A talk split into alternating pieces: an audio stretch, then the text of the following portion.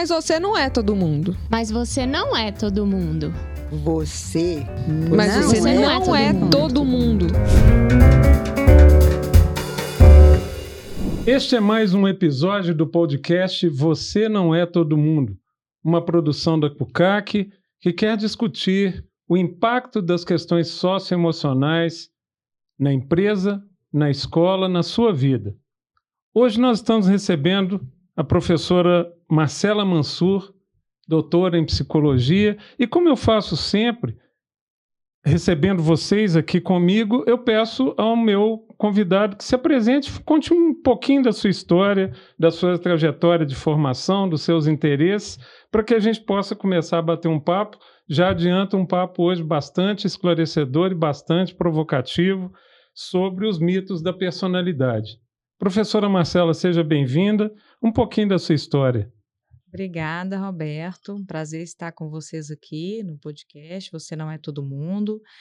É, bom, vou é, contar um pouquinho da minha trajetória para vocês. Eu sou formada em psicologia. é, depois eu fiz mestrado é, em psicologia também, mas na- mais focada para a área de desenvolvimento humano. Depois fiz doutorado, meu doutorado é na área de neurociências, ah, mas com sempre o meu interesse muito grande na, eh, na avaliação, nas questões de diferenças individuais. Então, essa foi minha trajetória. Na verdade, desde antes até da, do mestrado e doutorado, meu interesse primordial na graduação, quando eu estava fazendo estágios, fazendo pesquisas nos laboratórios, como aluna de iniciação científica. E ah, sempre segui na minha vida uma trajetória acadêmica. Eu sou professora, eu sou pesquisadora eh, do curso de psicologia da, da Universidade Federal de Minas Gerais, eh, sou orientadora de mestrado e doutorado do programa de pós-graduação em psicologia, cognição e comportamento, também da universidade. Já fui coordenadora deste programa. E sou coordenadora de um laboratório de pesquisa lá dentro, que é o Laboratório de Avaliação e Intervenção na Saúde, o LAVES, né? E, e eu tenho pesquisado, assim, dentre outras coisas, meus interesses de pesquisa estão associados eh, às questões relativas à personalidade, ao desenvolvimento dos aspectos socioemocionais ou socioafetivos do, do funcionamento psicológico humano e a relação desses aspectos a vários desfechos de vida. Os principais, normalmente, nas minhas pesquisas hoje, saúde e educação. Ótimo. Marcela, eh, eh, recentemente você tem falado em palestras e, e outras intervenções sobre os mitos da personalidade. A palavra mito é, é uma palavra complexa, sobretudo nos nossos nesses últimos anos, né? É porque ela remete a fake news, remete a um monte de coisas que que estão assolando, especialmente as redes sociais, né? Eu queria que você começasse falando disso. Por que a proposta de falar em desvendar mitos da personalidade? Tá bom. É, essa realmente é uma pergunta é bem é, provocadora, né? É, a gente, eu digo a gente, né? Uma equipe, porque o meu trabalho é um trabalho que fundamentalmente está baseado em um trabalho de equipe, então eu trabalho com colegas, parceiros de pesquisa, trabalho com alunos e alunas de graduação e de pós-graduação. É, eu tenho, a gente tem um compromisso muito grande como ah, pesquisador de estar sempre é, atento né, ao combate à, às de- à desinformação. Né? Então, acho que isso Essa é uma missão nos últimos anos mais nobres. mais, mais nobres, mas também mais é, né, Desafiadoras, desafiadoras, né? É, e a gente tem então esse compromisso, nós tentamos fazer, é, parte do nosso trabalho, é, melhorar a nossa comunicação com é, a ponta, né? Ou seja, profissionais que estão atuando é, lá, né?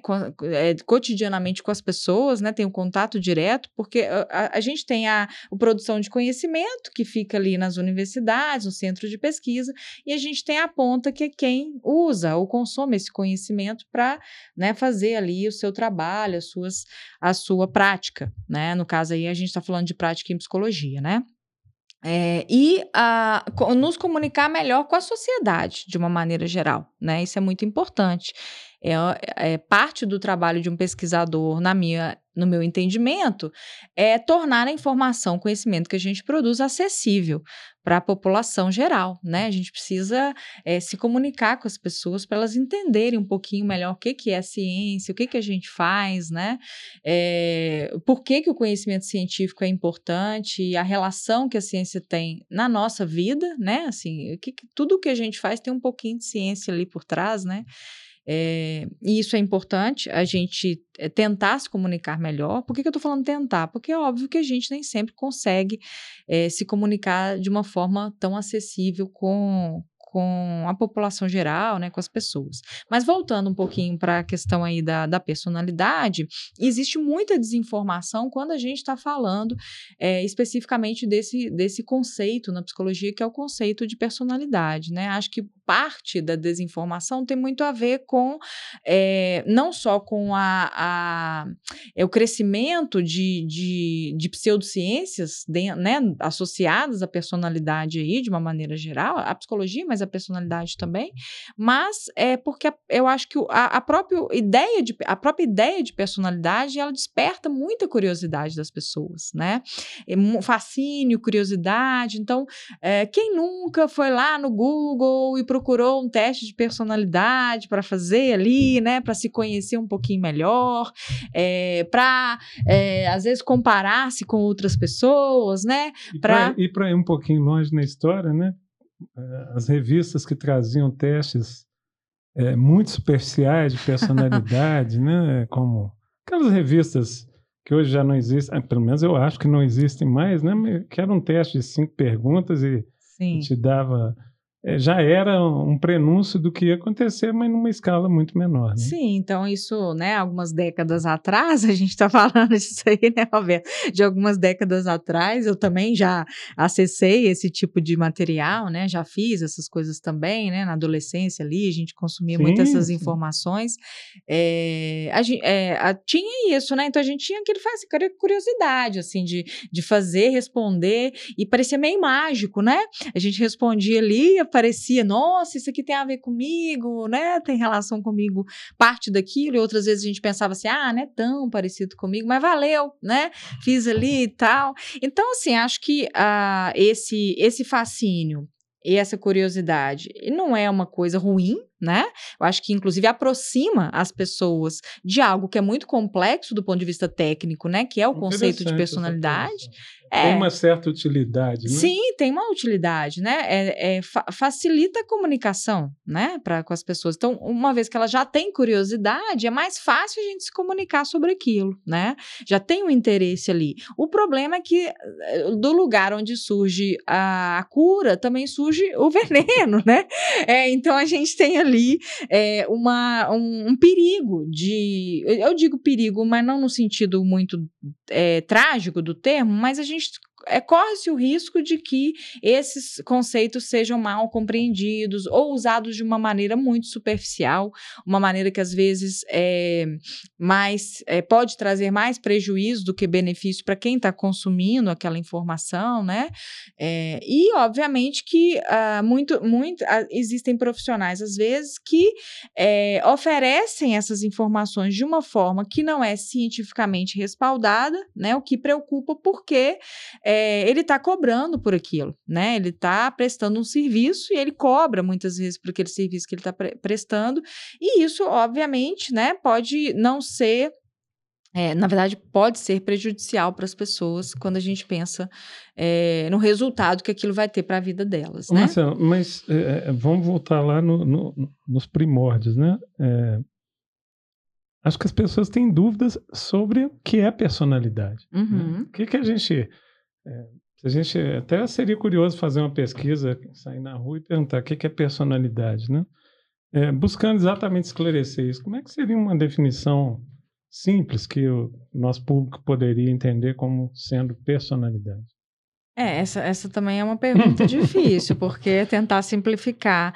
É, mas, em, em, linhas gerais, quando a gente pensa em personalidade, a gente pensa em algo do nosso funcionamento psicológico que envolve é, padrões é, comportamentais ou comportamento, uh, pensamentos, cognições né, e emoções é, que é, caracterizam a nossa forma de é, ser, nossa forma de interagir com o mundo, né? nossa forma de nos perceber e de perceber o mundo e se adaptar ao mundo e responder ao mundo que que nos rodeia, né?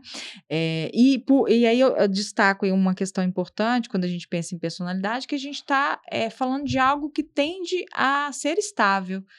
Então, o nosso jeito de ser, vou, vou, simplificar assim, é um jeito de ser. O nosso jeito de ser, ele é algo que tende à estabilidade. Né? A gente não muda todo dia, a gente não acorda todo dia com uma personalidade diferente. Né? A gente tem uma forma usual, padrão, recorrente de responder às situações, de pensar sobre as coisas, de significar as coisas, é, de sentir, né, e de é, afetivamente responder também, né, às, às coisas que nos acontecem, a forma como a gente se relaciona é, com as pessoas, com as coisas, né? Então, a, existe quando a gente fala de personalidade, a gente está falando de algo que é mais estável, né? Algo que se mantém aí. Mas, mas quando a gente está falando, até não falando, mas desde que se começou a falar de inteligência emocional, né? Tivemos o, o, o livro que uhum. rodou o mundo, enfim.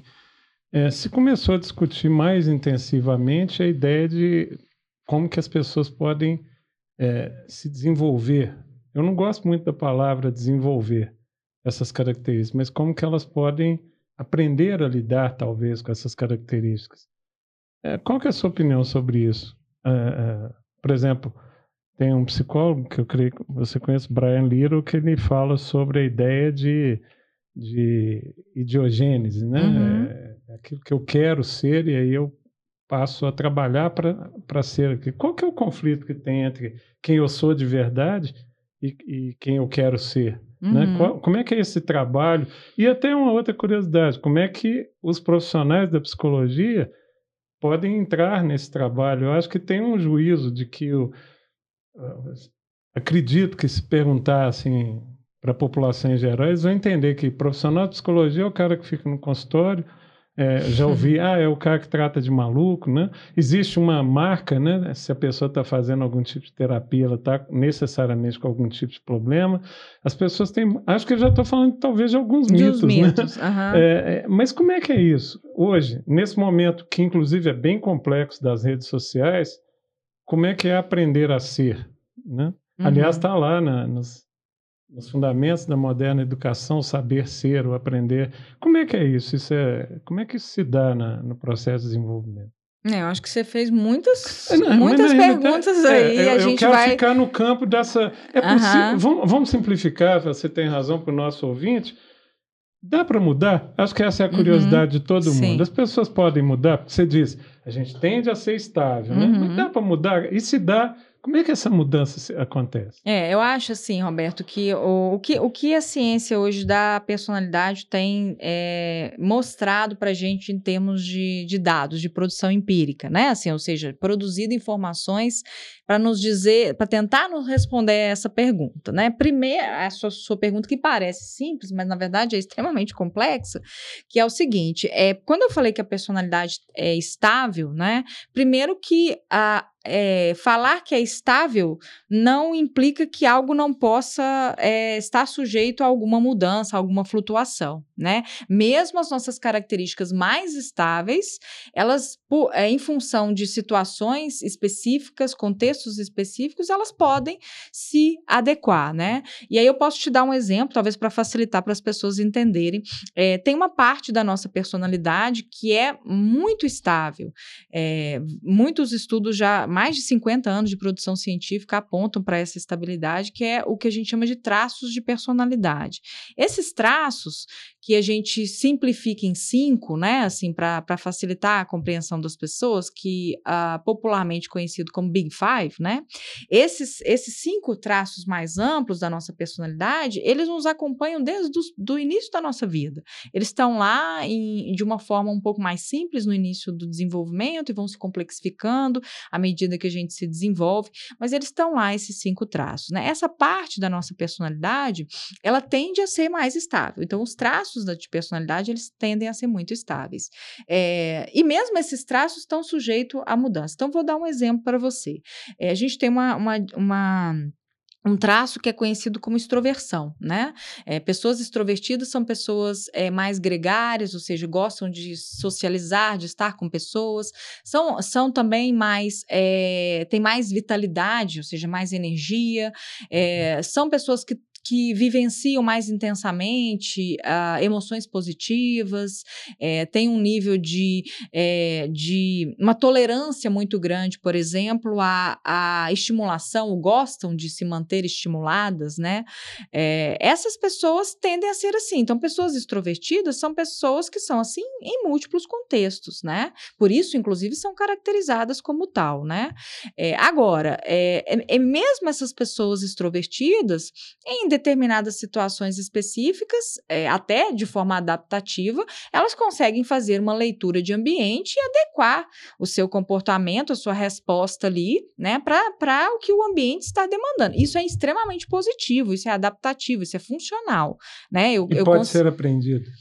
E, e, pode ser aprendido. A gente pode desenvolver estratégias para, por exemplo, melhorar a nossa leitura de ambiente ou né, modular um pouco a nossa resposta. Para te dar um elemento, aqui, a gente vai pegando esses elementos para tornar a discussão mais interessante. Há um estudo que, que nós, inclusive, usamos como uma, uhum. empresa, é, a Nissan, e a gente precisou fazer um estudo sobre é, vendedores focados no cliente. Uhum. E aí fizemos uma revisão bibliográfica importante sobre e, e, citando especificamente a extroversão, um desses estudos dizia o seguinte: a ideia de que um vendedor tem que ser extrovertido é uma uhum. ideia errada.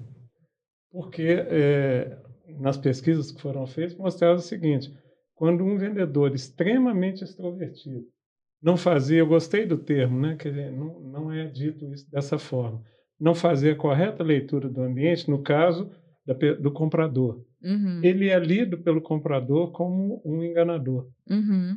Né? Sim. Olha, é, é, é, traduzindo no popular, gente, esse cara tá, tá muito soltinho uhum. comigo. Tá falando de demais, né? Tem né? intimidade demais. Então, né? essa leitura de ambiente, empresarialmente, também está se tornando importante. É, é a pessoa saber o momento de se colocar com as suas características. Mas aí eu já aproveito para perguntar. Na extroversão, isso é bem explícito. Em algum outro caso, é tão fácil quanto. Não sei se a extroversão seria fácil, mas é, nós temos outros fatores, nós vamos falar deles aqui. Também é fácil para a pessoa. Tem algum que é mais difícil de, de aprender? É, eu nem sei, eu nem falei que era fácil, né? Eu é, disse não, que, eu que, é, que eu disse que é possível, né? Falei. É, é possível que a gente é, aprenda, né? É, se adaptar melhor ou, ou ler melhor um determinado ambiente, desenvolver estratégias, recursos, né, para poder lidar com os desafios vários que a gente encontra aí. Mas antes de responder essa pergunta, eu vou só terminar um raciocínio que eu acho que vai Enfim. ser muito importante para a gente dar continuidade a essa, essa a resposta essa outra pergunta. Então, esse é mesmo esses aspectos da personalidade que são estáveis, como né, eu citei o exemplo aí da extroversão, a gente tem outros, é, eles estão sujeitos a, a, aprendizado, né? Eu posso aprender é, formas mais funcionais aí de, de me adaptar ao ambiente e, é, e, e espontaneamente fazer isso, ou seja, é, não preciso que necessariamente alguém me ensine, né? Eu posso também conseguir fazer isso muitas vezes a partir, né, é, de outros recursos psicológicos que eu já tenho, é possível que se faça isso. Mas é, esse não é o ponto. Mas tem um outro aspecto é, da, da nossa personalidade que é mais suscetível à mudança, né? Então, a personalidade não são só os traços, né? A gente tem muito mais é, a, a, nossa personalidade é muito mais complexa do que só essas cinco características. Né? A gente tem um, um, um rol de, de componentes ali, um conjunto de componentes da nossa personalidade que, que é, a tornam tão complexa quanto ela é. Um exemplo, Marcelo? Quando a gente está falando, por exemplo, assim, de, de valores, a gente está falando de um aspecto da nossa personalidade. Só que os valores, eles não são traços de personalidade. Eles não têm um, um, eles não são disposicionais, ou seja, a gente não, não nasce ou não tem na, na nossa bagagem inicial aquelas, aqueles os valores. A gente vai aprendendo esses valores ao longo da nossa vida. Marcelo, você estava falando das características, vamos chamar assim, primárias da uhum. personalidade. Uhum. Eu tenho uma curiosidade, as crenças, por exemplo, né? Como é que elas se encaixam? Como é que elas dialogam né, é, com, com essas características primárias? E se você tem algum exemplo de outras características que compõem essa, essa nossa personalidade, que você está aos poucos definindo, né? É, que não são essas características primárias. Tá. É, então, essas, a, a nossa personalidade é formada desses aspectos que são mais é, disposicionais, ou seja, a gente nasce né, com, com esses aspectos aí. É, a gente vem para o mundo com, vamos dizer assim, uns pacotinhos para nos ajudar a, a, interagir, a responder, a adaptar, né? E esses são os pacotinhos que a gente entende que são tra os traços de personalidade, né? É, só que no processo de desenvolvimento, no processo de interação, que a gente é, vai uh, desenvolvendo com o ambiente social, né, os nossos pais, amigos, é, Família, irmãos, famílias, exatamente, né? Com todo esse ambiente aí em que a gente vai sendo inserido, a gente vai, é, os nossos traços, as nossas características primordiais, elas vão, é, ao interagir com esse ambiente social, os vários ambientes sociais, elas vão dando origem a um, a um, um outro, outro sem número de, de outras características de, de, de personalidade ali, que são mais ao mesmo tempo, é, um pouco mais maleáveis, tá? Então, são um pouco mais flexíveis em termos de mudança do que esses traços primordiais, como você chamou, né? Acho que pode ser uma boa ideia para a gente diferenciar. É, e também eles são mais, é, eles são mais socialmente ou culturalmente determinados, construídos, né? E as crenças entram nessa classe. E as crenças entram nessa classe de aspectos da nossa personalidade que é, vem da relação dos nossos traços originais, primordiais, com o nosso ambiente, né? Então a gente tem crenças é, que são formas de, de, entender o mundo, de significar o mundo, né? Então eu posso pensar, por exemplo, é uma crença de uma pessoa ansiosa é que o mundo é perigoso né? É, isso é uma crença, é uma forma de entender. viver é muito arriscado. De que viver é perigoso, viver é arriscado, isso é uma crença, né? A gente tem também crenças que são políticas, a gente tem crenças que são religiosas, é, a gente também vai é, nesse processo de, de construção da nossa personalidade, a gente vai é, criando um aspecto da nossa personalidade que tem a ver com a, os nossos papéis sociais, isso também é construído, né? Então, eu, eu posso me identificar com uma determinada profissão e eu posso dizer para você assim, ó, eu sou professora, eu sou pesquisadora, né? E isso faz, começa a fazer parte da, da minha personalidade no sentido de que é, é algo que me representa, algo que me constitui, algo que faz parte do meu jeito de ser, né? E normalmente isso é chamado de identidade, né? Identidade profissional é, e, e tantas outras é, tantos outros aspectos que uh, têm a ver com a, os papéis que a gente vai assumindo em uma dada sociedade, e isso vai fazendo parte da forma como a gente se entende, se percebe e se relaciona com o mundo. Marcelo, vou matar uma curiosidade aqui. Você falou dessas crenças, vamos chamar assim, secundárias, né? As que não são as primordiais, né? As características. Características, uhum, né? Sim. É, eu sempre tive uma curiosidade, já conversei com algumas pessoas sobre isso, sobre o mito de Robson Crusoe, hum. ou o mito do ermitão, ou mais recentemente, né, naquele filme é, em que o, o, ator fica numa ilha e ele começa a conversar com a bola de vôlei, não sei se você se lembra, uhum. que ele é, nomina de senhor Wilson. Uhum. A curiosidade é a seguinte, se a nossa personalidade é influenciada pelo meio, o que, que aconteceria com a nossa personalidade se não houvesse meio? Uhum. Se alguém fosse abandonado. Tem até um outro filme de ficção científica, que é O Perdido em Marte, né? Não sei uhum. se você se lembra. E o cara fica lá e ele começa. Eu já assisti esse filme algumas vezes com essa visão. Ele começa a dialogar com ele mesmo. Né? Uhum. E se ele mesmo com quem ele está dialogando é um, uma outra. O senhor Wilson da bola, né? O cara põe a bola, desenha lá um cabelinho e tal, e fala que é outra pessoa. É outra pessoa influenciando ele mesmo? É, como é que é isso quando eu não tenho um meio, não tenho uma igreja, não tenho futebol, não tenho família, não tenho nada? É, né? esse, Como é que isso se dá, na sua opinião? Isso, e assim, a gente está falando de pessoas que já estavam mais velhas, já tinham uma sim, personalidade sim. constituída, sim. né? É, e que é verdade, e é se foram isoladas. Então, na verdade, o meio ambiente é, já tinha, já feito, tinha o feito, o trabalho. É, né? Dá para pensar como é que seria com uma criança se ela pudesse sobreviver sozinha? As nossas necessidades, é, além de necessidades básicas de sobrevivência, que é, né, assim, proteção e, e alimentação, né, e etc, assim, essas necessidades fundamentais, a gente também tem necessidades psicológicas fundamentais, né? A gente precisa de cuidado, a gente precisa de afeto, a gente precisa sentir que a gente pertence. Né? Então, são necessidades humanas fundamentais, né? Muito provavelmente, a gente, como eu disse antes, eu, tô, aí eu tô pensando aqui comigo, tá, Roberto? Porque é uma situação extrema Sim, e... sem dúvida. E aí e é a gente está hipotetizando, tá? né? Hipoteticamente falando, é, se existisse uma, um, um, uma, essa possibilidade de que eu é, quanto bebê, né, ali, esse bebê ou essa criança muito pequenininha fosse isolada da sociedade, é, como a gente tem casos é, mais específicos de, é, eu não sei se você conhece, mas dos meninos lobo selvagem, né?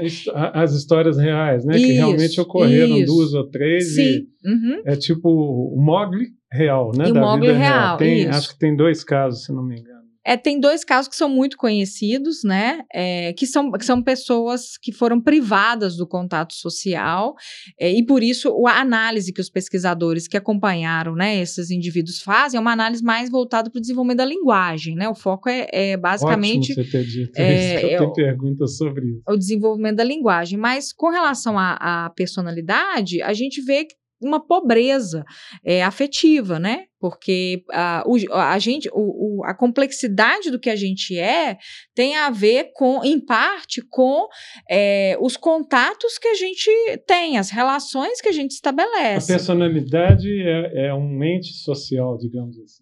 De, nasce a partir de um fenômeno social. Ela tem. Não, eu não vou dizer que ela nasce a partir de um fenômeno social, porque, como eu disse antes, tem características que a gente já traz para o mundo e que a gente Sim. considera que são importantes para o desenvolvimento da, dessa, dessa do sistema inteiro, né, de personalidade. É. Mas grande parte da complexidade da nossa personalidade ela é decorrente das relações que a gente estabelece, né, das, das interações que a gente tem e com. E aí você levanta uma bola para mim, você tá na, tô na cara do gol, vou chutar. É.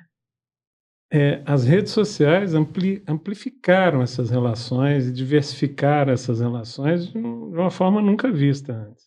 A psicologia se transformou, está se transformando o estudo da, da personalidade por causa das redes sociais? Ela está se transformando em, em alguns é, em alguns aspectos, né? Primeiro que o fato de ter ampliado a possibilidade de contatos, né? Assim, tipo, eu conheço mais pessoas, conheço, né? É. Mais pessoas é, a partir da, das redes sociais, não, não faz com que eu diversifique as pessoas que eu conheço. Porque tem ali um algoritmo por trás, né? Que me mostra a, as coisas a depender do que eu uh, tenho interesse. Esse algoritmo, aí, falando do meu lado, ele poderia ser orientado à diversidade. O fato é que não é. Não, ele é, e que, que é o que. Aí eu ia pegar, vou, vou aproveitar o seu gancho para falar um pouco que, é, mesmo que a gente não tivesse né? Pensando nem em redes sociais, quando a gente pensa é, é, na, no desenvolvimento da personalidade na ausência de redes sociais, ou, né, independente, vamos na ausência, Eu fui de não. um extremo a outro, É, né, vamos, de... vamos independente, né, não na ausência, né, mas a independente das redes sociais, a gente busca aquilo que é, está alinhado com as nossas características iniciais. Então, por exemplo, um extrovertido, ele vai procurar ambientes que possam reforçar a sua extroversão né? Embora nem sempre ele vai conseguir encontrar, e aí são, é outra discussão, mas ele vai, a gente sempre, o, o nosso ambiente vai sendo construído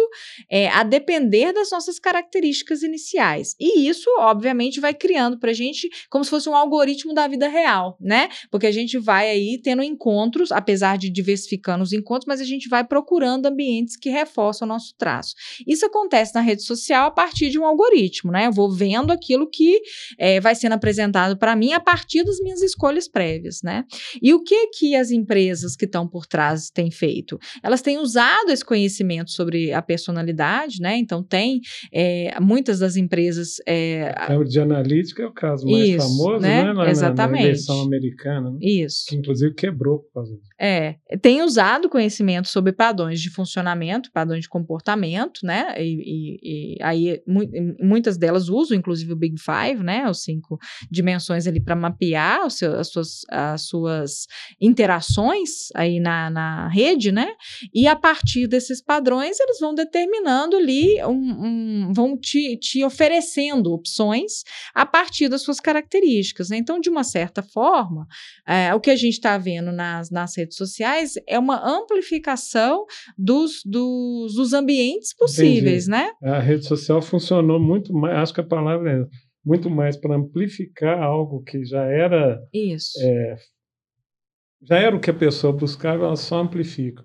Elas não contribuem nada para essa diversidade, para a pessoa ficar exposta a pessoas diferentes. A, não, né? eu, na minha opinião, não. Agora, isso não significa que isso a, a, não tem um efeito negativo, né? Porque. Na minha opinião, só tem um é, efeito negativo. Exatamente, né? Porque aí a gente tá. E muitas vezes o que, o que é propagado ali nas redes sociais é uma, uma ideia, é, uma falsa ideia de mundo, né? Porque como a gente vê apenas uma parte ali, né? Nossa bolha, vamos dizer assim, né? É, a gente eu consigo me convencer que a Terra é plana porque eu só falo Isso, com terraplanista. Exatamente, né? Marcelo, é, é, vamos voltar à ideia dos mitos, que é o objeto da sua, das suas recentes colocações aí, palestras. É, a gente poderia traduzir a palavra no conceito que você traz, tá? É mito, porque mito existe desde a antiguidade, desde que o mundo é mundo. Né? Mitos, é mito ou é fake news? As duas coisas são a mesma coisa nesse contexto. Fake news no sentido que fake news é plantar uma mentira. Mito, é, e aqui eu estou propondo um conceito para você derrubar, tá? Uhum. Mito é, olha, algo que minha avó fazia, acreditava, meu bisavô acreditava, e eu também acredito, mas nem por isso é verdade. O fake news me parece algo mais recente, mais, mais intencional eu vou plantar uma mentira. De qual dos dois casos a gente está falando aqui? De coisas que se acredita há muito tempo sobre personalidade, mas não são corretas, ou de pura invencionice recente e propagada pela rede social?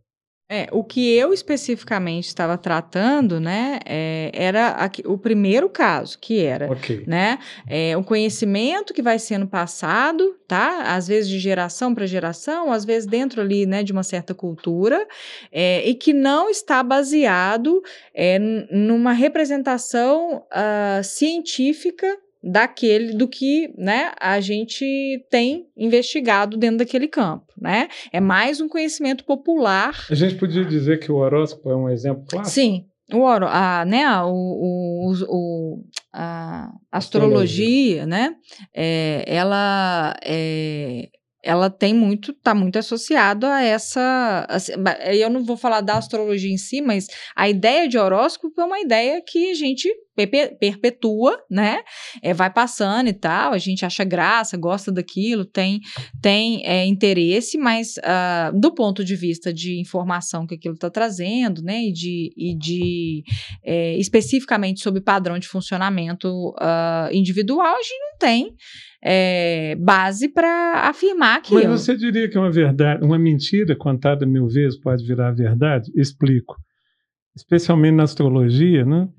Eu não, não sou muito ligado, sou taurino, mas não sou muito ligado à astrologia. Mas só o fato de eu me declarar taurino, né? É, o que, que eu percebo? As pessoas começam a. Intro... É, na verdade, é uma pergunta. As pessoas introjetam essas características? Isso pode acontecer? Ah, claro, porque tem muito que a gente chama de profecia autorrealizadora, né? Que é assim, ó, ah, eu, eu sou taurino e taurino significa ser assim, né? Então Não eu. Pode falar, que tem uns defeitos. Eu me. Não, não vou falar, não vou me comprometer com nenhum signo aqui, que eu sei que isso é um assunto sensível para muitas pessoas, né? Mas é, a gente, obviamente, pode se comportar, na, né, assim, é, na tentativa de confirmar aquilo, né, que a gente está lendo ou, ou, esperando que aconteça, né? E a gente é. chamaria isso de personalidade também, essa transformação que se dá, a pessoa começa a ser uma espécie de personagem da próprio signo isso seria uma transformação Eu, não, eu só não acho que a gente consegue manter essas coisas por muito tempo, é, Roberto. Na minha opinião, assim, a gente, eu, eu, eu comecei falando para você que, eu, que eu, a, a parte da, da nossa personalidade, mesmo a parte estável, né, tem aí alguns aspectos que são cotidianos, estados, em vez de estáveis, são estados temporários, né? É, e muito desses estados temporários, eles, eles é, têm a ver com essas modificações momentâneas que a gente faz no nosso jeito de ser para se adequar ou se adaptar a não dá pra, não dá para ser um personagem o tempo inteiro. Não dá não dá para ser. Isso é, ser um personagem o tempo inteiro envolve muito sofrimento psicológico né? Manter, manter um personagem ativo o tempo inteiro, ou ser contra, ou ir contra quem eu sou, né? É, o meu jeito de ser, isso é muito sofrido é, do ponto de vista psicológico. A gente tem muitas evidências é, de que isso funcione dessa forma, né? Mas tem um jeito disso acontecer sem sofrimento? Eu vou trazer um aspecto da educação. É, eu gosto muito de dar um exemplo, não sei se você tem é ligado de alguma forma a futebol, mas tem um exemplo que eu acho que você conhece, Cafu, hum. lateral direito, campeão do mundo, campeão do mundo, uhum. mas ele uhum. conta uma história de que ele foi recusado n vezes em bases de vários clubes, até que ele finalmente conseguiu seguir a carreira e se tornou o que se tornou. Né? É, se a gente chamar isso de um projeto de vida, né? Ou, a dimensão lá idiogênica do Brian Lira, eu quero ser jogador, uhum. ele, ele direcionou toda a energia dele para aquilo. Né?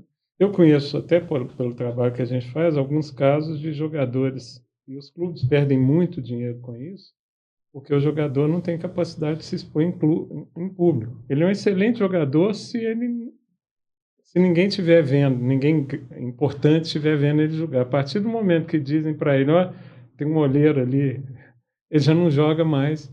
Se ele for vaiado, ele já não joga mais. Você disse que há um sofrimento envolvido, isso constatado. Mas dá para fazer essa. Eu quero ser jogador de futebol, então eu vou conscientemente buscar ajuda, trabalhar essas características que são mais importantes para um jogador de futebol, por exemplo, a capacidade de, de estar em público, de fazer um gol contra e não. Né? Dá para fazer sem sofrimento ou envolve necessariamente sofrimento ou um gasto excessivo de energia? Eu, eu, eu vou tentar responder aqui, uh, mas uh, acho que tem. É, tem alguns pontos aí que eu não sei se, se ficaram totalmente claros para mim, né? É, e aí você vai me, sim, me sim, interrompendo sim. aí, né? No, no primeiro caso, é, no caso do Cafu, né? No primeiro caso, é, que você trouxe, eu acho que tem um desejo realizador muito grande, né? Então, provavelmente o Cafu era, ou é, né? Na verdade, não, não mudou, né? Provavelmente, é uma pessoa muito realizadora. Então, apesar de receber negativas, né, ele segue tentando, porque isso faz parte do jeito de ser dele. Ele é realizador, ele quer realizar né?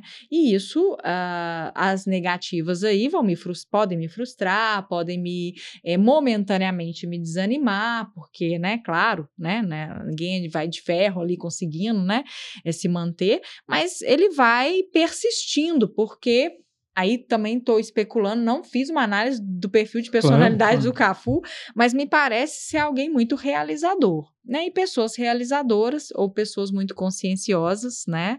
É, é, tem esse, essa motivação para realização, motivação para é, disciplina, é, é, empenho, né? Tudo isso que favorece é, com que ela chegue ali onde ela quer chegar. Ou seja, né? até para poder é, investir nessa, nessa, não na transformação, mas em nessa nesse projeto de vida, uma característica que, que é sua desde o nascimento, ela pode favorecer ou impedir. Simplesmente você vai desistir no primeiro tropeço que você tiver. É, qualquer pessoa, é assim, na minha opinião, qualquer pessoa vai chegar, pode chegar é, a, a realizar múltiplas coisas, tá? É, mas algumas dessas pessoas vão ter características de personalidade, porque a gente só está falando de personalidade aqui, a gente não está falando Sim. de outras características, ou mesmo de oportunidades, porque Sim. muitas pessoas têm características e não têm oportunidades, né?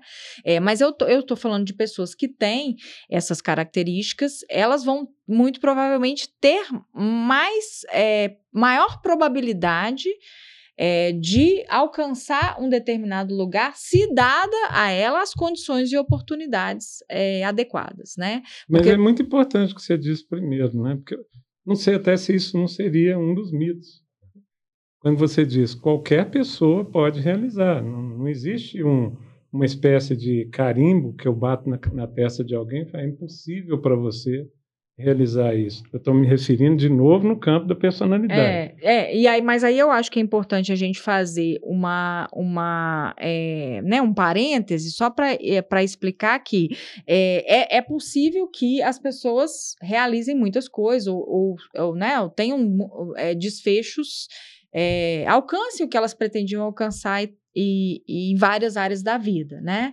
É, e é claro que algumas características vão me, características individuais, né? Elas vão me favorecer a isso, mas não dá para confundir ou, co ou colocar na pessoa uma responsabilização excessiva por ela não ter conseguido. Então, jogar nela como se fosse a culpa por ela não ter conseguido. Por quê? As pessoas não têm oportunidades iguais, né, para realizar. Sim, aí é um e, fenômeno social, isso, político. Exatamente. As pessoas não vão ter oportunidades iguais. E isso é, é algo muito importante de ser considerado quando a gente analisa um desfecho qualquer, né? Duas pessoas com as mesmas características que têm oportunidades diferentes, né? É claro que as oportunidades vão fazer muita diferença no, no onde ela vai chegar aí no final. Né? É, eu acho que é muito importante deixar isso claro. Especialmente no Brasil, né? Especialmente um país essencialmente desigual, né? Como o, o Brasil. Né? Então a gente está é, falando de. Acho que, que você toca num ponto importante, porque isso é um dos mitos, né? A leniência, olha, a pessoa é pobre ou, ou não teve sucesso, porque ela é preguiçosa, não é porque ela não teve oportunidade, né? Como eu trabalhei muitos anos né, em regiões de risco e a gente via isso claramente. Uhum. Você tinha tanto aquela, aquele, aquele adolescente que é, dá, aliás, alguns que, que, que eu, eu me lembro aqui de cabeça, que dada a oportunidade ele foi, e o outro que dada a oportunidade ele não foi. Uhum. Né? E Sim. aí assim, ele estava na mesma condição, recebendo as mesmas oportunidades ali na, na região onde a gente trabalhava, porque nós estávamos ali para tentar oferecer, e aí a gente consegue ver as diferenças. Em outras palavras, não adianta também só dar oportunidade, porque essa pessoa não tem os meios, não tem o potencial para fazer, fica muito mais difícil para ela. É. Se ele não é o Cafu, ele não vai persistir. Né? Se ele não tem aquela característica de persistência, eu estou correto?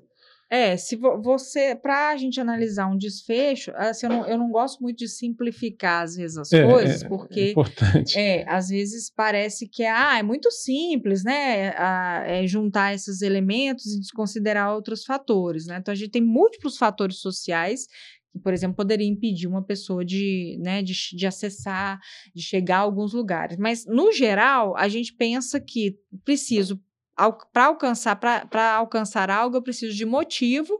Motivo quer dizer algo individual e oportunidade né? Então as duas coisas precisam estar casadas. Motivo e oportunidade. Isso né? Para eu uh, chegar no, no, no, lugar. Quem tem as duas coisas muito provavelmente vai chegar mais rápido mais cedo né? Com menos dificuldades naquele lugar. Quem tem uma das duas vai ter mais, é, mais dificuldade, vai, vai ser mais, é, talvez, sofrido, né? Mas também é, é, é, difícil a gente dizer assim, ó, a pessoa não vai chegar, né?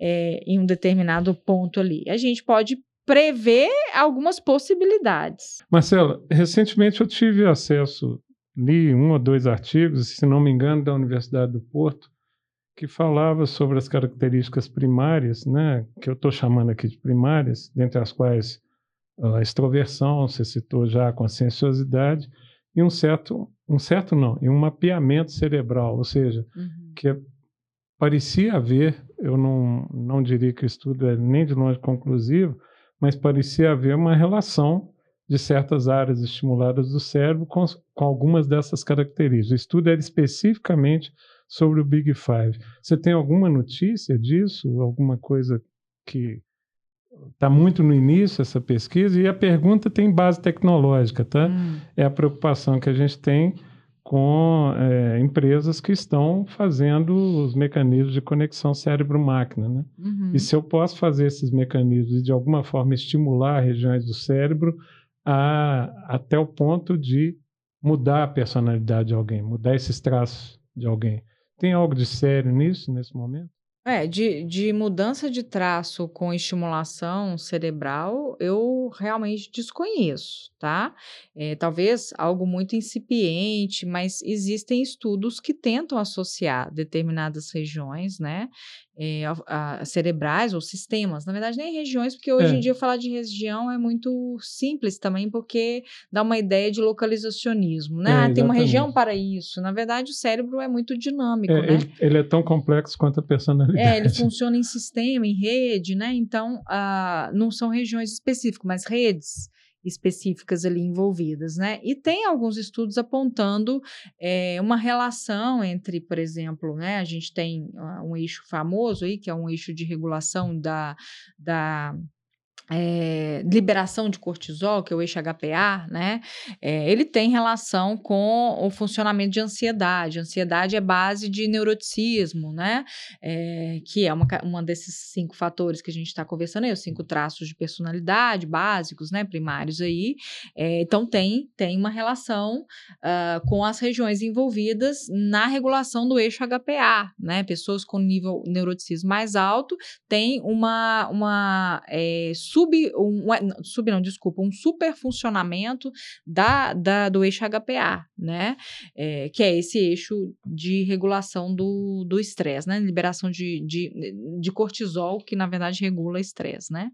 É, então, é excessivo funcionamento. Tem uma, uma, outros estudos associando é, regiões é, de, é, da formação reticular, que é uma, uma, um sistema de controle do ciclo vigília-sono, né, é, da, da, ativação cerebral nesse, nesse sentido, é, que fica na, na base do nosso cérebro, né, nas regiões ali, não nas, não nas regiões corticais, mas subcorticais, que tem relação, por exemplo, com o nível de atividade que a gente vê em extrovertidos comparada a introvertidos. Então, tem alguns estudos que é, tentam mapear essas relações, justamente considerando que esses traços de personalidade, dentro do sistema complexo inteiro da personalidade, que eu já disse aqui que não é só traço, que é muito mais do que traço e tem, inclusive, muito mais aspectos que têm relação com o desenvolvimento a partir do ambiente social. Mas desses, do, dos traços que têm uma tendência a serem biologicamente determinados,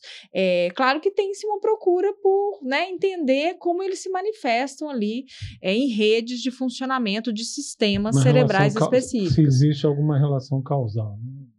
Se existe uma relação é, causal, não sei, mas se existe, por enquanto, uma relação é, de uma sobreposição, né? É, hum. Causal, aí talvez a gente tivesse que voltar no, no genoma, né? Mas, assim, uma, uma, em termos de expressão de fenótipo, se existe aí uma sobreposição, uhum. né? Dessas, dessas regiões. Marcelo, eu queria entrar agora, a gente vai continuar falando do mito, mas é, é interessante que essa conversa derivou para cinco características espontaneamente, naturalmente.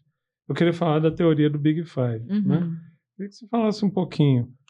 É, eu, eu, conheço a história da teoria, eu acho legal, porque parece que ela foi pesquisada em diferentes lugares do mundo, não é?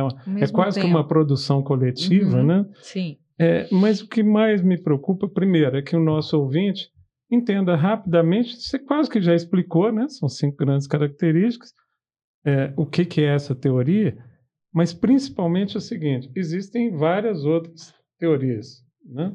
É, em que, que o Big Five se destaca? Se ele, do ponto de vista acadêmico, é de fato a teoria mais usada, se, enfim, como é que está o, como é que estão as pesquisas nesse campo? Existe alguma outra forma alternativa que cientificamente seja considerada para definir essas uhum. características? É, o, Ou outras características, né? O modelo dos cinco fatores, né, o Big Five, ele foi um divisor de águas no campo da psicologia da personalidade, porque ele conseguiu é, organizar, né, oferecer o, o, o, modelo é uma taxonomia, né, é uma forma de, de classificar e de, características que descrevem a, a nossa personalidade, é, buscando uma, aquelas características que seriam uh, universais, né, ou seja, aquelas que nós, enquanto seres humanos, compartilhamos, independentemente da cultura em que a gente está inserido, né. Então, o que variaria entre nós não é a presença ou ausência dessas características, mas o quanto que se tem de cada uma delas, né? É, isso aí foi um divisor de águas para o campo da personalidade, porque até então a gente, uh, a gente que eu digo os pesquisadores da área, conviviam com é, uma profusão gigante ou um conjunto enorme de, de descritores, né, de características é, que não conversavam entre si muitas vezes, né, e que dificultavam a, a replicabilidade, que é um princípio fundamental da ciência, né? É, eu, eu preciso replicar achados para poder dizer é, minimamente que aquilo é algo que tem ali, vamos dizer, um valor, né, para avançar algum campo de, de conhecimento. Então, replicabilidade é, é base do conhecimento científico, né? Pesquisadores diferentes produzindo dados na mesma direção indicam que aquilo ali é algo uh, consistente e confiável, né, é, do ponto de vista de, de conhecimento, né? Então, o, o, modelo de cinco fatores foi um divisor de águas, né? É, e, e, e, até hoje, obviamente, é, é, um divisor de águas no sentido de que é, tudo que foi produzido a partir é, dessa sistematização do, do Big Five, né, dos cinco fatores, ele permitiu um avanço muito grande no campo da psicologia da personalidade. Então, por exemplo, tudo que a gente sabe hoje, ou grande parte do que a gente sabe sobre a relação da personalidade com desfechos de vida, nos vários campos, está associado. Quando você desfechos, está se referindo a ah, no sucesso, trabalho. morte, não, tô, saúde. Estou falando, é, tem, tem pelo menos uns 48 desfechos que são replicados na relação entre personalidade, né, na, com, com esses traços de personalidade. Então, relações românticas, satisfação no trabalho, satisfação conjugal, é, é, desempenho no trabalho, é, posso falar de saúde física, saúde mental, é, enfim, né? Então, estou citando alguns. Envolvimento uh, com até é, escolhas políticas, né? Então tem é, é, religiosidade, espiritualidade.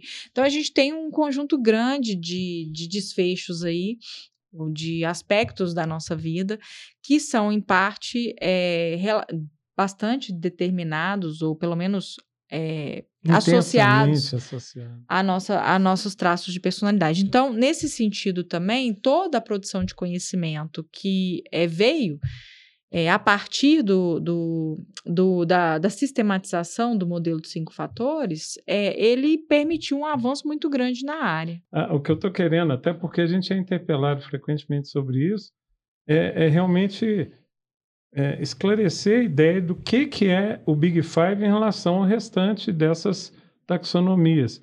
Ele é um divisor de águas. Os outros representaram apenas visões diferentes. Né? É, a diferença básica é que a gente tem uma consistência muito grande de produção científica que sustenta esse modelo, ainda que ele não seja uma teoria, ele é uma, né, uma taxonomia que sustente o Big Five, diferentemente do que a gente tem para outras propostas no campo. Então não dá nem para comparar nesse sentido, porque a produção de conhecimento está anos luz. Não só é, é, sobre ele, como a partir dele também, não? O que a gente vê no dia a dia é que você até citou aí, eu procuro estudos de relação de Big Five com várias áreas da atividade humana e é uma produção quase é incontável. Né? É, é, assim, se você coloca no Google Acadêmico, só para simplificar, Isso. porque é de acesso né, Público, livre exatamente. ali. Você coloca no Google Acadêmico Big Five, você combina com várias coisas, ou coloca cada traço individualmente, você vai conseguir uma, uma quantidade de artigos e de citações é assim, é espantosa, né? Então é uma produção de conhecimento muito consistente. O que não está presente nos outros campos. Tanto no sentido teórico, né? Aí eu estou dizendo teórico no sentido de conceito, que os conceitos vão avançando, vai refinando, né? E vai, vai se sendo corroborado com, com estudos, mas do ponto de vista de mensuração também, do ponto de vista de avaliação daquelas dimensões. Então, os instrumentos que são construídos para avaliar essas cinco dimensões são instrumentos que passam por um critério, um rigor é, científico gigante. Então, tem quando a gente vai construir um instrumento, Roberto, a gente tem na área, né, uma área específica ali dentro, que é a psicometria, né, que está associada à construção e produção de medidas, a gente tem um passo a passo, a gente tem um conjunto de etapas que a gente deve seguir para garantir que aquele instrumento ele possa ser utilizado com confiança, né? Então, a gente tem um, um, um, é, um monte de gente construindo uh, medidas que hoje são medidas que já foram aplicadas em amostras que, assim, mais de 200 mil pessoas, 300 mil pessoas, né? E lá na gênese do Big Five, o fato dele ter, a gente comentou aqui rapidamente, que ele nasce em diferentes centros de pesquisa que é, isso também contribuiu muito para validar ainda mais a teoria. Sim, porque a gente não estava hum. falando antes de replicabilidade, é. né? Quando eu tenho ali, é, eu tenho, vamos pensar, a teoria da Marcela, da personalidade, né? E aí eu criei uma, uma, uma teoria ali que, que um modelinho e tal, com, juntei dimensões é, e comecei a usar aquilo, uh, né? A partir da minha experiência e, e no meu cotidiano, apliquei aquilo ali algumas vezes e vi que aquilo funcionou, né? É, o fato de ter funcionado nesse pequeno conjunto é, de, de é, próximo a mim ali, né? Primeiro, não significa que vai funcionar de forma ampliada para qualquer, qualquer conjunto. de pessoas, né? Segundo, que uh, como que eu interpreto os resultados daquilo que eu produzi ali se não há uma teoria sólida por trás? Se não há um campo, né, de conhecimento, num campo de conhecimento que me diga que aquilo é interpretável desta e desta maneira, né? Como que eu posso derivar afirmações de algo, né, ou, ou fazer predições com base naquela avaliação se eu não tenho respaldo consistente teórico e nem de mensuração por trás? Né? É, então é muito perigoso, é o que eu te falei no início, né? Perigoso nesse sentido, né? Porque eu vou tomar decisões com base em algo que não tem consistência, nem teórica e nem de mensuração, uhum. né? Então, aí só voltando para o Big Five, por que então que, é, né, assim, uh, eu, eu, eu, eu, veio, veio muita gente produzindo informações ao, ao mesmo tempo sobre isso, no mundo inteiro, né, usando essa proposta teórica que já avançou. Então, se, aí se você me perguntar, o Big Five já avançou hoje? Já avançou. Não do ponto de vista de mensuração só, mas hoje a gente tem teorias tá? Que vão colocar os cinco fatores no centro do desenvolvimento da personalidade. E essas teorias é, têm como proponentes não só os sistematizadores ali iniciais do, do modelo de cinco fatores, que é o McRae, o Paul Costa e o Robert McRae, né? Mas tem outras pessoas também que estão produzindo. Eles propuseram uma teoria que chama Teoria dos Cinco Fatores. Eu tenho até alguns textos sobre isso, né? Para depois quem quiser ler mais sobre o assunto. A teoria dos cinco fatores é uma expansão é, do modelo original. Então, o modelo se restringe aos cinco traços, a teoria vai além desses cinco traços. Então, é, pressupõe outros componentes, ou a relação entre esses componentes, mecanismos... É como se a gente estivesse falando em Big Six, sei lá, Big Seven? Não, não é sobre o número não de é, é características. É, é não é sobre o número, mas é sobre, uma, é sobre proposição e como essas características originárias estão associadas num sistema maior que a gente chama de personalidade. Entendi. Como isso se desenvolve, quais os processos que ligam esses, essas características a outras características desse sistema, né? Como que a gente pode observar a influência de ambiente, influência de biologia nesse sistema. Então, realmente é uma teoria, é uma teoria no campo da personalidade, é, né? Para ler se mais. Se expandiu para se tornar uma teoria. Isso, e não só Existe essa teoria hoje, mas existem teorias que têm é, um grande potencial, que já tem, tem pressupostos, alguns pressupostos já testados, né? É, a teoria a cibernética dos cinco fatores, que é um modelo que, que tenta é, explicar, é, tenta explicar o funcionamento da personalidade do ponto de vista evolutivo, do ponto de vista é, ontogenético e filogenético, né? Que inclui os cinco fatores no modelo. Então, a gente tem produção de conhecimento séria, é, consistente na área e avanços a partir. É como se ele continuasse a ser o eixo que está no, norteando o avanço no campo da personalidade. Né? Então não tem como é, não considerar todas as mudanças que ele produziu para o campo. Né? Marcelo, eu preciso introduzir agora um outro conceito que, na verdade, você já tocou nele, que para nós é muito caro. Quando a gente falou do móvel da vida real, né? quem tiver curiosidade, é, pode pesquisar. Acho que se pesquisar pelo termo móvel da vida real, vocês vão encontrar aí os casos reais. Você falou sobre linguagem, uhum. que os estudos que foram conduzidos eram muito na construção da linguagem, na deficiência da linguagem que esse indivíduo veio a, a, a demonstrar em função da, da, da, privação social. Da privação social. Uhum. Eu queria que você falasse um pouquinho sobre a relação linguagem-personalidade. Uhum. A, é, a linguagem é um instrumento da personalidade, a linguagem é um canal da personalidade. Como é que a personalidade se manifesta através dos estudos que, que, de linguagem? É, primeiro que se a gente for pensar, aí voltando no Big Five, né, um ponto é, importante para entender a história de desenvolvimento do modelo dos cinco fatores é que a, ele foi em parte baseado no que a gente chama de é, hipótese psicolexical. Né? O que, que é a hipótese psicolexical?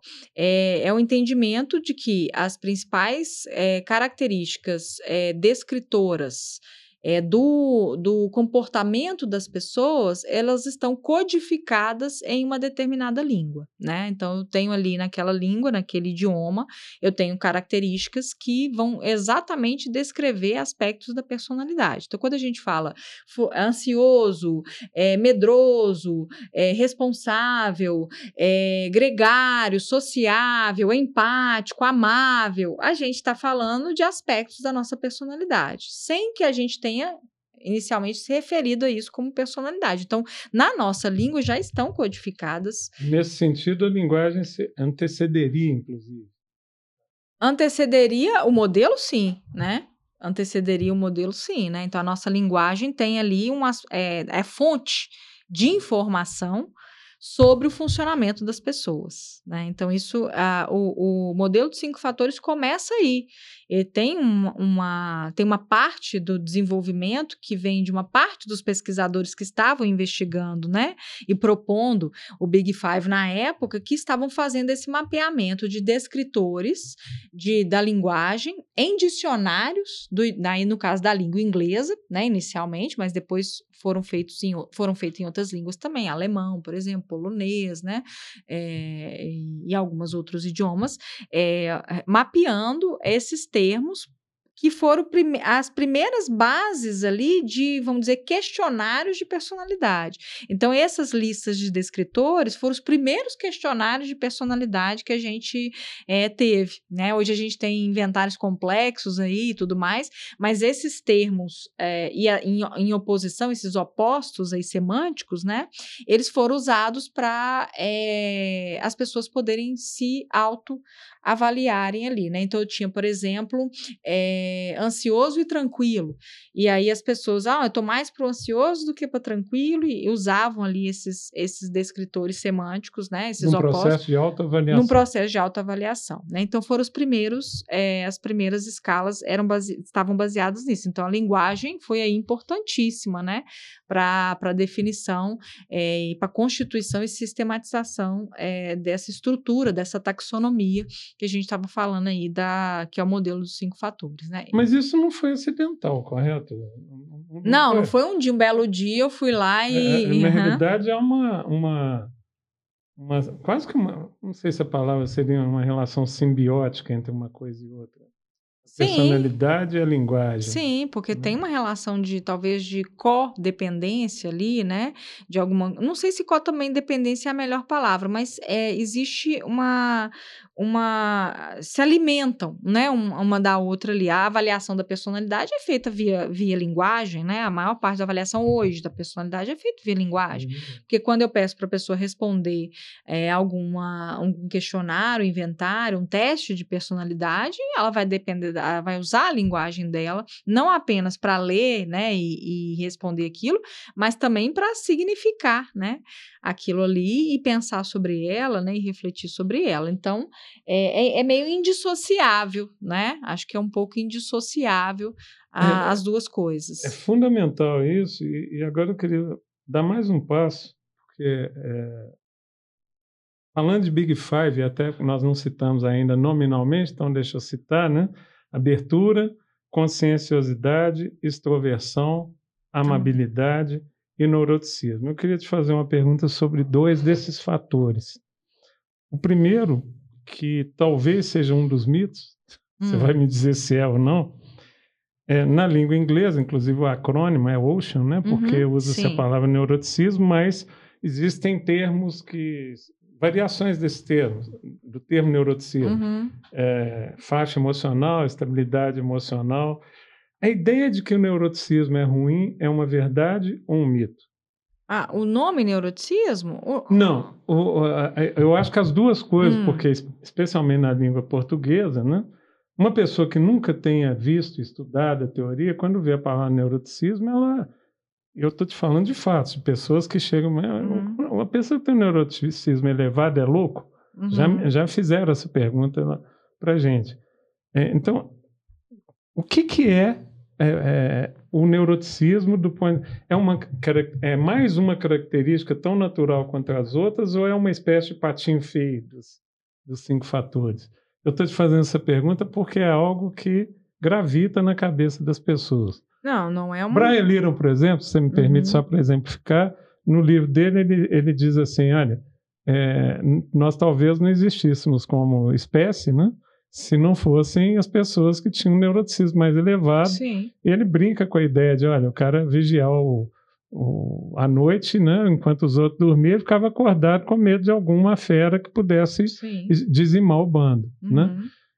É, é, tem, o que, que, tem de verdade nisso? As pessoas acharem, olha, você tem um neuroticismo elevado, então, amigo, você está fadado a tem de verdade nisso? É, o, se todas. Tá... É, primeiro, com relação ao nome, realmente o nome confunde muitas pessoas, né? Isso. né? Talvez se o nome fosse instabilidade emocional ou estabilidade, que seria o seu oposto, né? Sim. Semântico aí. A professora Lúlia, que é a nossa mentora pedagógica, ela tem uma, clara preferência por estabilidade emocional. Sim, né? Então a, o, o, nome é ruim, mas a ideia da a característica é uma das características fundamentais, né? Que inclusive tem esse aspecto de ter sido selecionado na história evolutiva da espécie por conta do, é, né? Do uh, de trazer um ganho evolutivo para aquelas pessoas, né, que tinham ali é, respostas adequadas a, a, sinais de ameaça, né?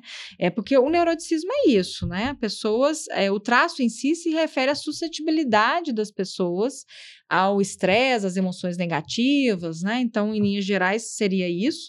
Mas é um sistema que está associado à nossa resposta a sinais, pistas ambientais de, de ameaça, né? De, da, da para que a gente possa adotar estratégias de proteção, né? Estratégias de defesa. Então, o sistema como um todo, a característica, está envolvida nisso, né? Então, a, a, é, se eu não tenho medo nenhum, se eu não tenho ansiedade nenhuma, eu provavelmente me coloco em situações de mais perigo do que uma pessoa, né, que tem ansiedade, que tem medo, que se preocupa, né? Mas o que que acontece? Aí isso vai valer para todas as características, Roberto. Ah, o problema são os extremos, né? Tanto de um lado quanto de outro.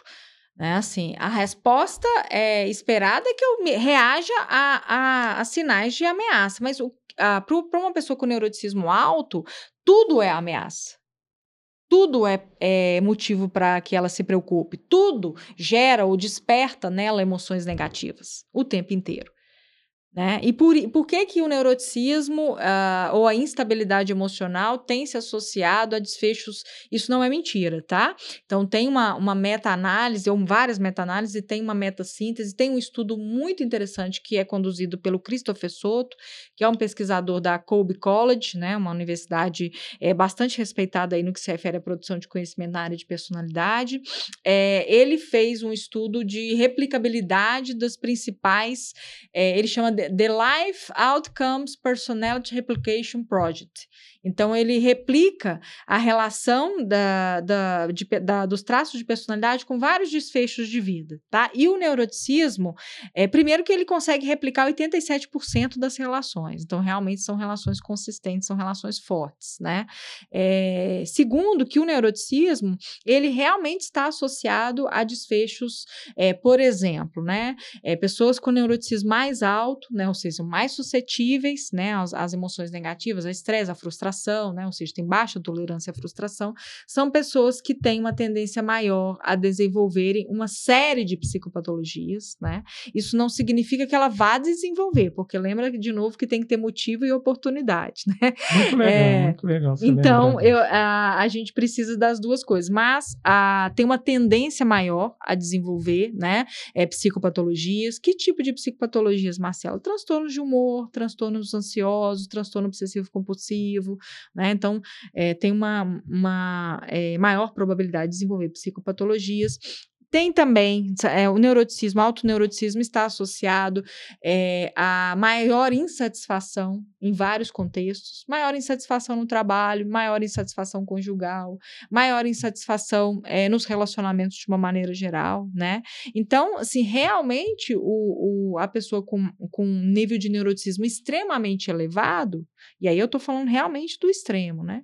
Ela está mais suscetível a desenvolver. Mas você falou que, e eu achei isso muito importante, que não importa a, a, o fator, o problema são os extremos. Sim. É, o oposto, né? ou seja, uma pessoa com baixíssimo nível de neuroticismo.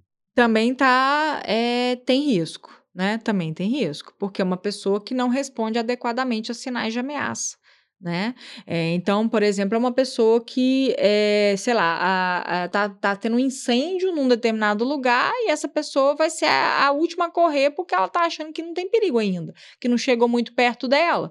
Né? Então, só para dar um exemplo meio extremo assim também, é, mas não precisa ser tão extremo. Se você pensar, e a gente já discutiu em alguns casos sobre isso, um jogador de futebol, tá? com um baixíssimo nível de neuroticismo, ele não vai responder bem se o outro time começar a pressionar demais. Ele tende a não. É, eu não sei sua ligação Talvez com ele fique tranquilo demais. Exatamente. Uhum. Ele, é, é, sabe aquele momento em que a torcida quer que todo mundo. Responda. Cara, falta dois uhum. minutos para acabar é. o jogo. É todo mundo dentro da área e ele está lá no meio do campo, tranquilo, sereno, e não responde a essa uhum. ameaça. Sim. Então é só para que quem está nos ouvindo entenda que tem tanto faz esse incêndio, né? Que o cara fica lá, não, gente, só está aqui na porta, quando estiver uhum. dentro da sala eu corro, Isso. como um caso mais, menos ou mais prosaico, como um jogador de futebol. E dentro das empresas aí a gente tem um monte de exemplos. Agora, como o nosso tempo está indo para o final, eu queria falar com você sobre outra característica. Hum. Recentemente, no mesmo estudo que a gente fez de, uma, de um perfil é, de estudos na área de vendas, né? Hum. Houve um autor que citou, eu quase que lembro de cor a citação, tem um artigo, ele falava das características que ele que julgava importantes e citava. É, a conscienciosidade é uma característica quase universal desejada pelas empresas hoje. Ou seja, uhum. para tudo que você vai, para quase tudo que você precisa dentro de uma empresa, era um artigo de, de teoria de aplicação em, em, em psicologia, vamos chamar assim, empresarial, né? ele, ele dava um destaque enorme para a conscienciosidade. Ele falava especificamente na área de venda, citando exatamente é, nos estudos que foram feitos que foi constatado. Então, é o vendedor que se preocupa em te atender. Se ele te promete uma coisa, ele vai procurar cumprir, ele vai ter, ser mais organizado do que a média, enfim. Mas ele termina com esta frase: como se ele colocasse a conscienciosidade em grande destaque. Você tem alguma opinião sobre a conscienciosidade ser uma espécie de fator do nosso século, do nosso tempo, até para a transformação da sociedade? Eu acho que a conscienciosidade tende a ser valorizada em muitos ambientes, não só no ambiente de empresarial, né? É, se você pensa no ambiente de estudo, no ambiente acadêmico, né, numa escola e, enfim, na vida de uma maneira geral, né? Você pode pensar que a conscienciosidade, ela talvez aumenta a sua eficiência social, né? Porque você é, vai acabar respondendo uh, aquilo que é esperado, né? Então você costuma ser mais disciplinado, organizado, pontual, planejado, né? É, mais uh, tem mais senso de dever, né? Então eu tenho ali uma norma, vou, a pessoa conscienciosa vai tender a seguir, né? Então eu acho que de uma forma geral, acho que a nossa, as nossas sociedades valorizam sim é, uma conscienciosidade é, mais alta, né? Mas de novo eu acho que é importante a gente sempre pensar que é, uma característica não é adaptativa independentemente do contexto em que a gente está olhando, né? E, e, nem independentemente do, da intensidade com que a pessoa tem aquela em característica. Em momento na história do Big Five, é, quer dizer, estou exagerando, a pergunta é complicada, não é que você tenha notícia. Alguém fez menção a algum tipo de hierarquia entre os fatores?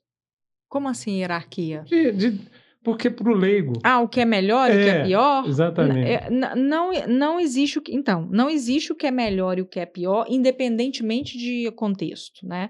Tem alguma coisa que é melhor e o que é pior num determinado, num determinado contexto. contexto. Muito importante. Tá? Muito Ou para um determinado contexto. E isso é muito importante, porque isso faz com que todas as nossas características, né?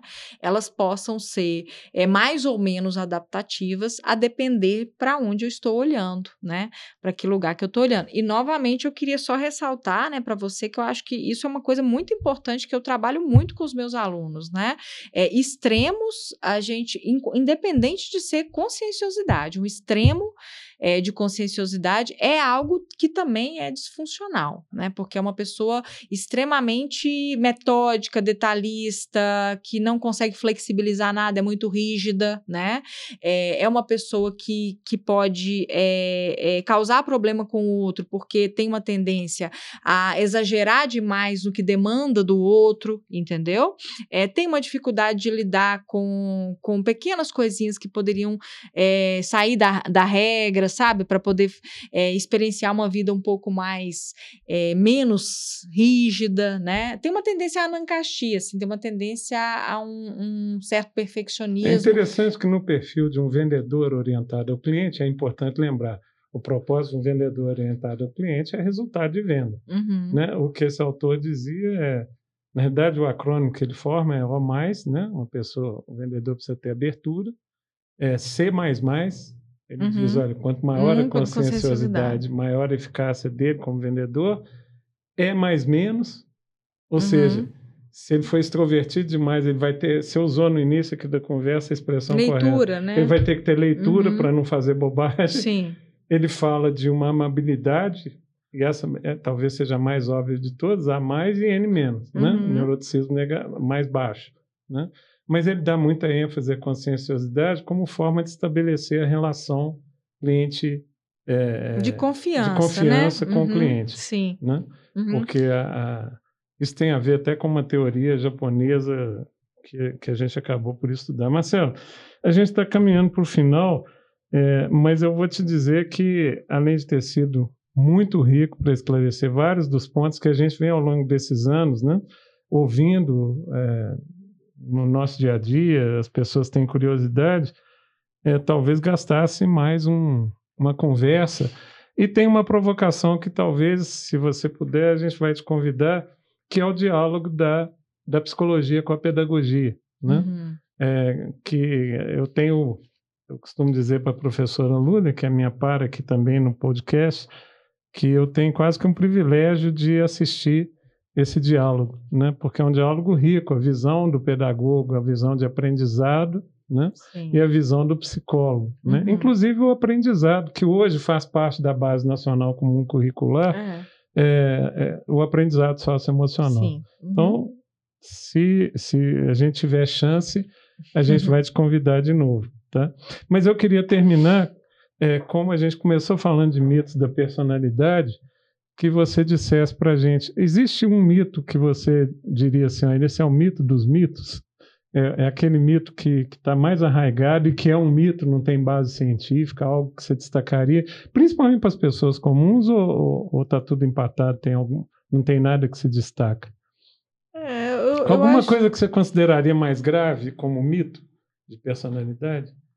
Eu acho que considerar, é, é, considerar que uma, uma avaliação da personalidade, e eu, eu falei, a gente falou sobre isso no início, né?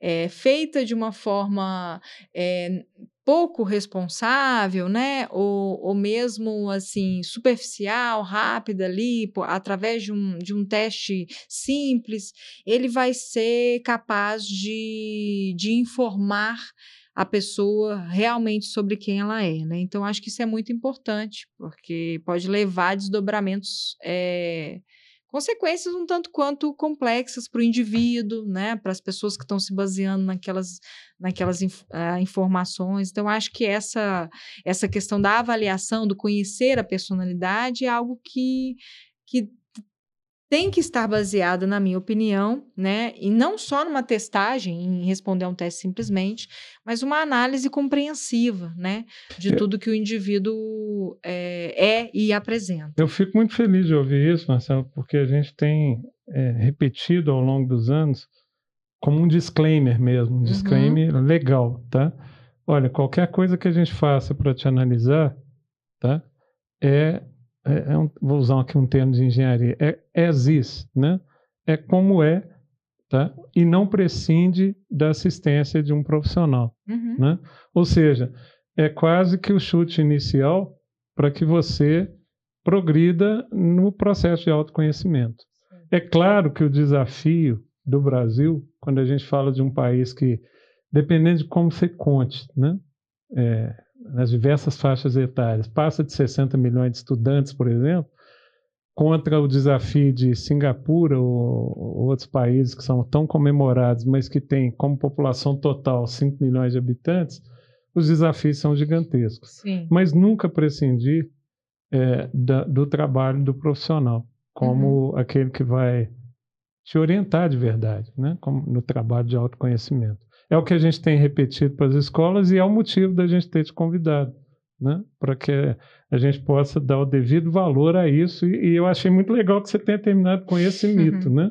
Uhum. Olha, uma coisa é, é, é até você brincou no início, até aquele, aquele superficialzinho lá de cinco perguntas, né? Cumpre seu papel desde que você tenha uma visão crítica daquilo, desde que você procure ajuda é, profissional na sequência daquilo. Não é, é isso? Desde que seja num contexto mais amplo de uma avaliação né, mais aprofundada, pode ter um valor para a pessoa. Mas sempre buscando essa ajuda. Aliás, em todo campo, né, Marcelo? Nós estamos vivendo na era dos fake news, né? Nada melhor do que procurar. Esse é o papel da universidade, uhum. esse é o uhum. papel da ciência, e a gente tem que reforçar e reforçar esse papel. Eu queria te agradecer por ter estado aqui com a gente no no nosso podcast, Você Não É Todo Mundo. Dizer para vocês que nos encontram nas redes sociais, divulgue esse trabalho, leve esse trabalho que tem muito mais do que uma conotação comercial, tem uma conotação de levar realmente um pouco de conhecimento sobre esse dia a dia de, de, de conhecimento, sobretudo nas escolas e nas empresas, dia a dia da busca do autoconhecimento. A gente recebeu aqui hoje a professora Marcela Mansur, doutor em psicologia, e a gente acho que ajudou a derrubar alguns mitos, Marcelo. espero que você continue tendo sucesso nesse trabalho de conscientizar as pessoas a respeito deles. Muito obrigado e para você até o nosso próximo encontro. Um grande abraço. Mas você não é todo mundo. Mas você não é todo mundo. Você Mas não você é não é todo mundo. É todo mundo.